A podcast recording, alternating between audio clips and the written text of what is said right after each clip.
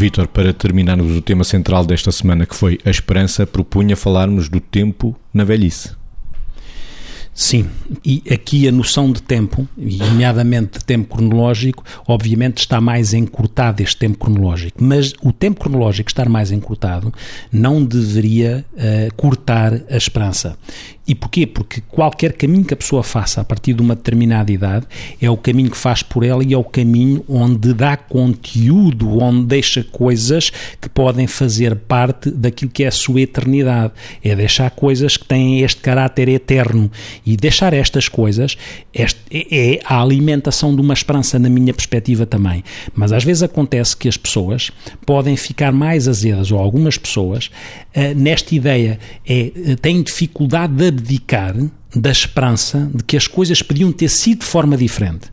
E esta dificuldade de abdicar da esperança de que as coisas podiam ter sido de forma diferente faz com que o caminho para a frente fique muito cinzento e muito negro e não tem necessariamente de ficar.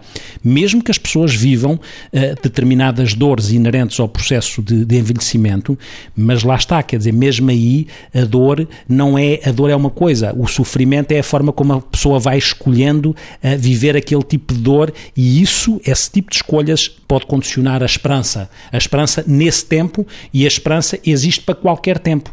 E, e era importante que isso fosse vivido assim. Vitor Hugo dizia que uh, a esperança seria a maior das, das forças humanas se não existisse o desespero. E, de facto, nestas alturas, às vezes pode existir o desespero e também temos de ter consciência que é legítimo que exista e como é que, no meio disto tudo, a esperança não morre antes das pessoas morrerem, porque a esperança só devia morrer quando as pessoas morressem.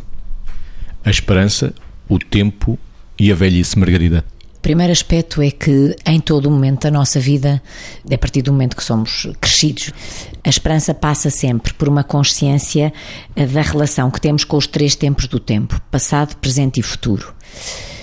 Evidentemente que, potencialmente, potencialmente, porque esta é, é, temos, temos que ter a coragem de dizer assim: quando somos mais velhos, temos claramente um futuro mais curto, um passado maior. Agora, a força do presente é igual para todos. E, portanto, a grande arte em manter a esperança em cada idade, em todas, mas também na idade mais velha, é ser capaz de se dedicar ao presente, fazê-lo eh, da melhor forma possível momento como se fosse o mais importante da nossa vida, dedicar-se a ele com o mesmo empenho, a mesma gratidão, uh, o mesmo amor, a mesma dedicação ao que temos para fazer e a quem temos connosco, no sentido de que quando cheguemos ao fim de cada dia, sintamos uh, valeu a pena. E esta, este tema do valeu a pena é o que faz com que a esperança se perpetue sempre, seja qual for a condição da pessoa. É evidente que nós estamos, parece muito fácil dizer estas coisas, se a pessoa se sentir bem e se perspectivar. Lá está, porque tem esperança que quando chegar a esse tempo da vida consiga estar também bem. Mas a questão é: o que é que é estar bem? Estar bem é sentir-se bem. Há pessoas que estão com movimentos muito limitados e que se sentem fantásticas.